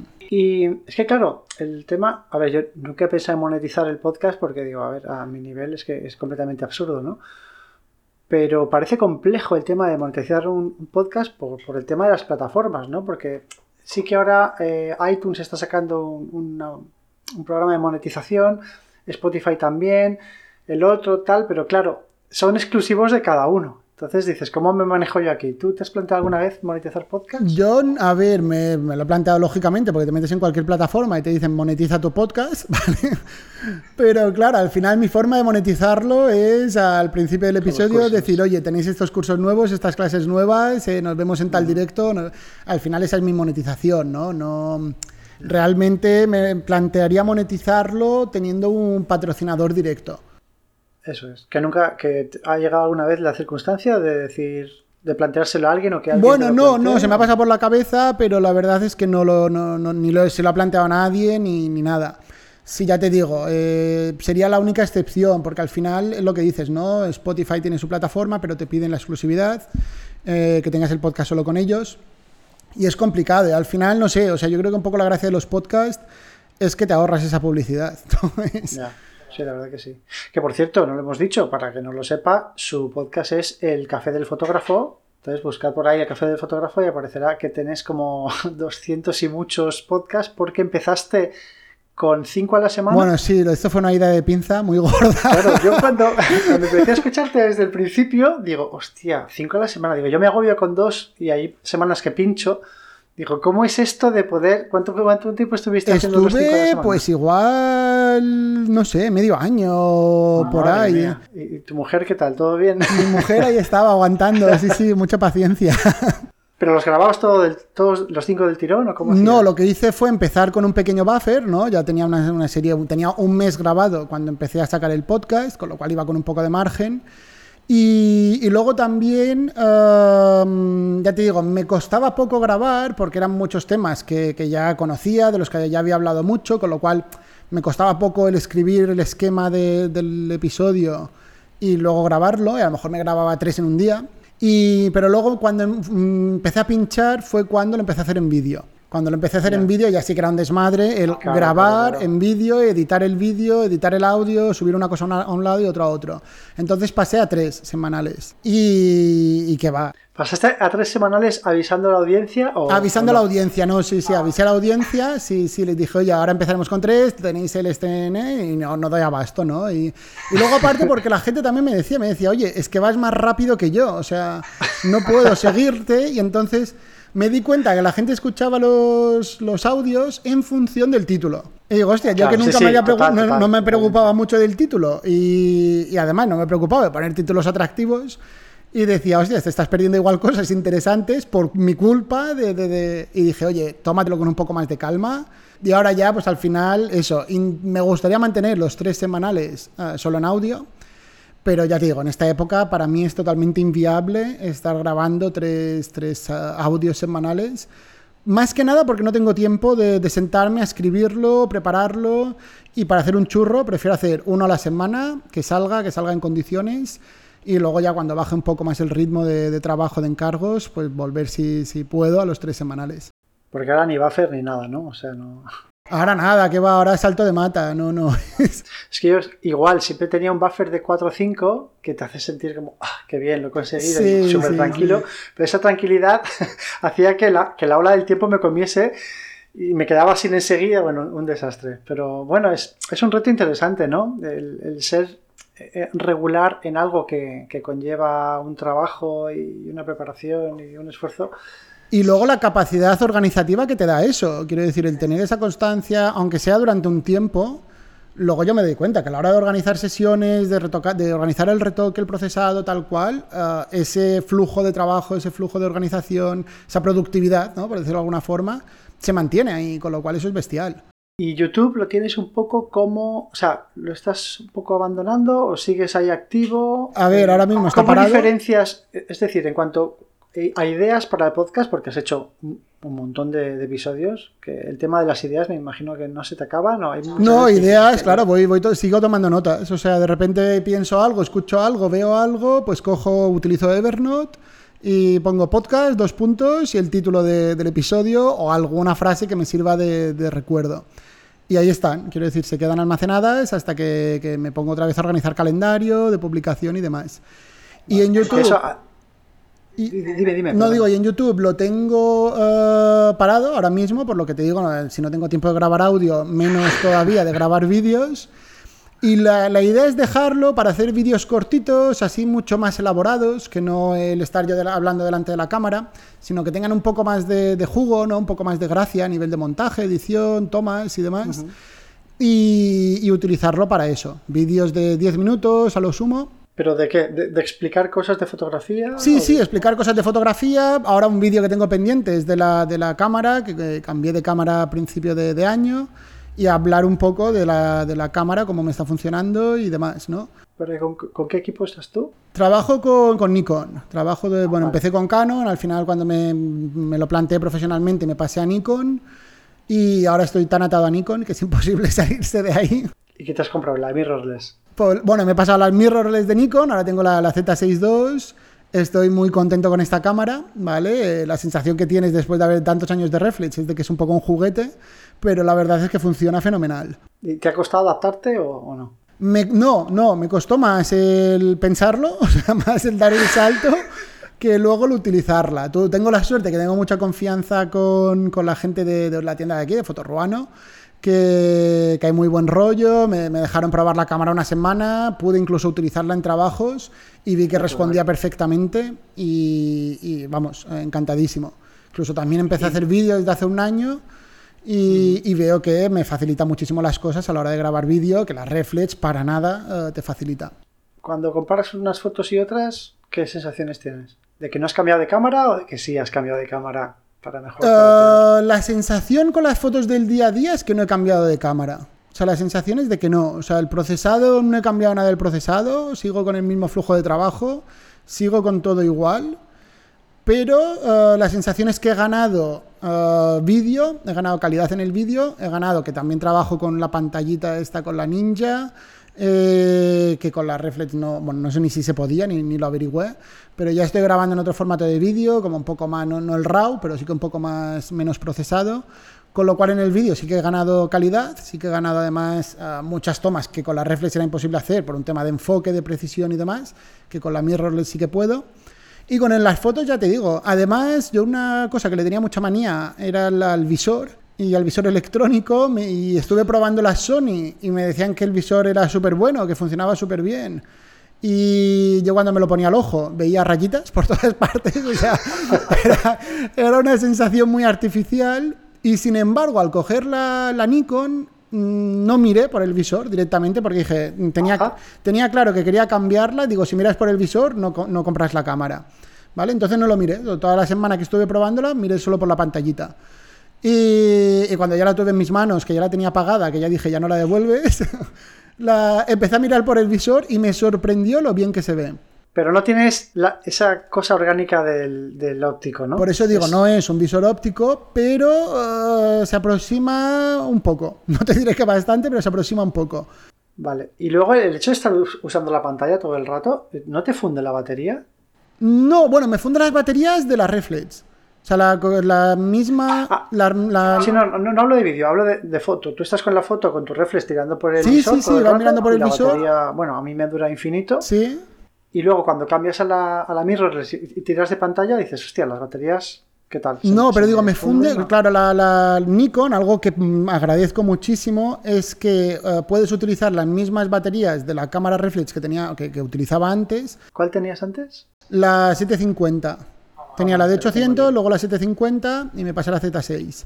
Entonces comparten baterías. ¿Qué pasa? Que la de la mirrorless es la ENL no sé qué, no sé cuántos, C, y la otra no tiene esa C, ¿vale? Con lo cual la durabilidad de, las baterías de la reflex, digamos, duran menos, pero con la, batería de la Nikon sí que dura, vamos, no he notado diferencia de utilizar la reflex. Ah, sí, en serio. Sí, la verdad, otra cosa que me ha sorprendido, ¿no? Que, duran bastante las baterías. Y luego, yo te imagino ahí, Mallorca, julio, un sol. Un sol del copón.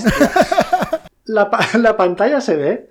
Se ve mal. Se ve mal. Claro. Sí, sí, no, A ver, no es lo suyo, ¿vale? Entonces tiras de visor ahí cuando estás a aire libre. Tiro de visor, sí, tiro mucho de visor. También para foto de la foto que hago día a día, que es la foto de arquitectura, eh, estoy mucho dentro de, edificios, dentro de casas, dentro de tal.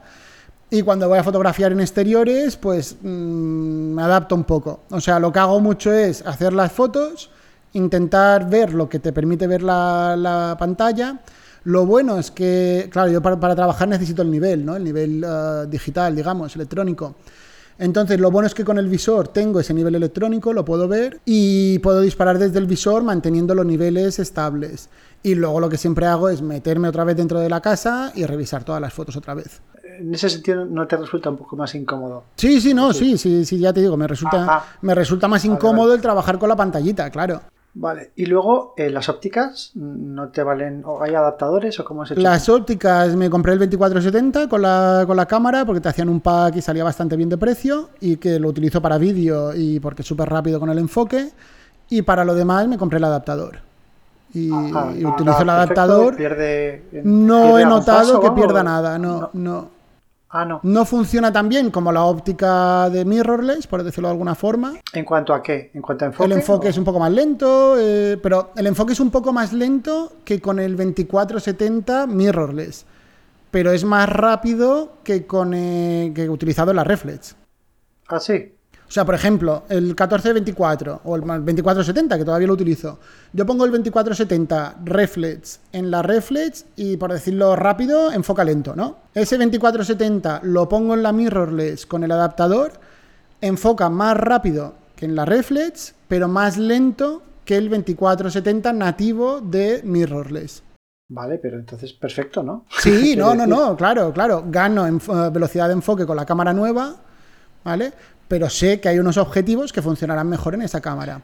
Vale, pero bueno, el adaptador no te resta en nada, de nada, no afecta en nada. Lo puedo utilizar, es un poco más grande la cámara y punto, no, no afecta en nada más. Vale, bueno, agradecerás el tema del peso, ¿no? Me imagino eso. Sí, sí, bueno, eso para grabar vídeos sobre todo, que, voy ahí a, pulso con el, no sé cómo, ni cómo se llama, el gimbal, el estabilizador este, con, el, con el crane. Y, y antes lo notaba, que antes decía, hostia, es que llevo dos horas grabando y tengo la espalda destrozada. En cambio ahora, pues he hecho trabajos de estar todo el día grabando y perfectamente aguantas.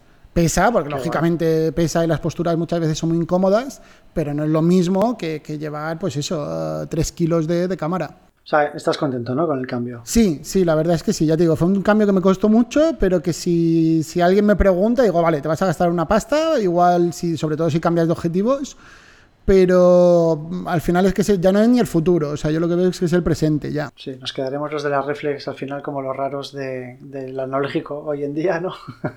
es que sí. Oye, En, cuanto a, en cuanto a sensor, ¿has notado algo en cuanto a rango dinámico? Eh, no, más de no la verdad, bastante parecido, ya te digo, proceso todas las fotos de la misma manera, lo proceso todo prácticamente igual, ni, ni para mejor ni para peor.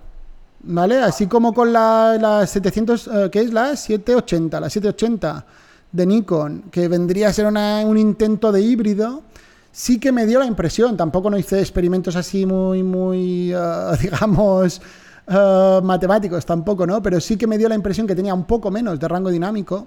Eh, con la Z6 no. En teoría creo que tienen el mismo sensor, creo que tienen el mismo procesador, pero en la práctica la verdad es que con la 780 no me planteé cambiarla, en cambio la Z6 cuando la probé sí, sí que dije, vale, esto esto es lo que quiero. ¿Y por qué te planteaste el cambio? ¿Por, simplemente porque la tecnología había llegado ya aquí y decías quiero probar o por necesidad? Por, bueno, por, una cuestión ya de tecnología, que digo, ya me estoy dando cuenta, a ver, lo que no me planteé en ningún momento era la primera Z6, o sea, eso ni, me planteé el cambio para nada, porque digo, conejillos de indias no, no, quiero serlo yo. Pero cuando vi que, que todo se iba para allá, que todo se iba hacia las eh, sin espejo, me planteé cambiar a Sony, por eso también las estuve probando. Pero lo de Sony es, o sea, es una salvajada, lo de hacer un cambio de Nikon a, Sony. Y, al final dije, bueno, pues la opción para seguir con la tecnología y seguir avanzando, pues es pasarme a la sin espejo de, Nikon. Y no sé, pues ya te digo, me, hablaron muy bien, la probé, vi que funcionaba y dije, pues de cabeza. Nada, quedaría a la espera de que hagas el vídeo ese, que te metas en más en profundidad y con análisis a ver. Sí, bueno, queda, queda para que lo saque. ya digo, igual para final de verano o así, igual sí que, puedo sacar tiempo. Oye, pues nada, yo creo que de momento hasta hoy ya lo tenemos. Sí que me encantaría, no lo he hecho nunca, pero hoy ha sido un poco así, porque hemos hablado de stock, pero me encantaría un día charlar contigo de fotografía, de lo que nos apetezca. Deja, si surge el stock en la conversación, pues que surja, ¿no? Pero no tener el stock ahí en mente como hay que hablar de stock, ¿sabes? Vale. Si te apetece y te parece bien, pues por mí estupendo. Yo encantadísimo. al final es un podcast de fotografía en el que hablo poco de fotografía en general, ¿sabes? Estoy muy, muy, muy orientado al stock. Entonces, me has dado esas ganas de, abrirme al mundo fotográfico en general, ¿sabes? Genial, bueno, ya sabes, eh, yo encantadísimo cualquier día que, que digas, oye, pues tengo un hueco en el calendario. Vale, sí, sí. Hablamos, volvemos a, a preparar. Para otoño, si quieres, así te estreso menos. no, no, a ver, ya te digo, yo sí me fijo una, pues como hoy, ¿no? Que te dije, oye, pues mira, el lunes vamos a tal, grabamos y lo, nos ponemos en marcha. Porque es que la forma, o sea, me lo tengo que poner en el calendario, guardar ese, ese horario y así sí que lo saco. Pues nada, oye, que muchísimas gracias de nuevo, de verdad, por, por estar aquí. Gracias a que Me parece que se puede aprender un montón de, de, ti, porque, bueno, por tu experiencia, porque sabes de lo que hablas, porque sabes con esas personas que se, que se notan que tienen, o sea, que lo tienen por la mano, ¿sabes? Que no tienen que pensarse las cosas, que les vas a preguntar cualquier cosa. Seguro que si me pongo a hablar contigo de fotografía de estudio y de flashes, vamos, me das aquí Sí, sí, a ver, bueno, al final sí. y, si no tengo ni idea, te diré, oye, mira, cambiamos de tema porque aquí me pilla, ¿sabes? Que aquí no. No, no, no, pero me parece guay. Y además me gustaría hablar algún día de flashes y de estudio porque es algo que no he tocado nada y que los fotógrafos amateur que se acercan al stock en general no hemos tocado nunca un flash, ¿sabes?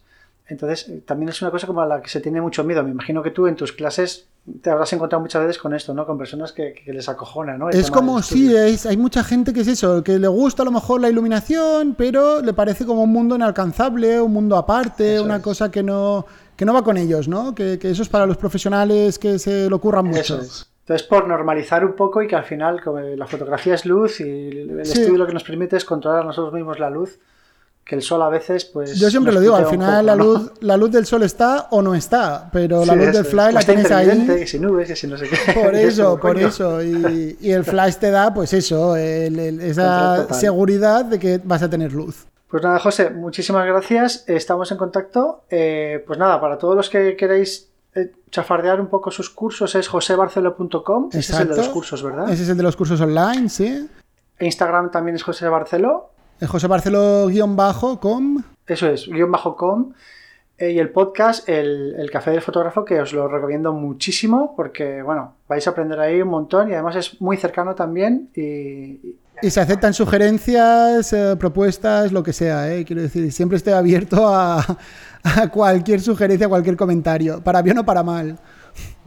Pero bueno, que si no le conocéis y os queréis poner al día, tenéis, vamos, tenéis un año entero para escucharos porque tiene un montón de material. Sí, sí, sí. Pues nada, muchas gracias y gracias a ti, Raúl. Y que vaya muy bien todo. Igualmente, muchas gracias. Hasta luego. verano.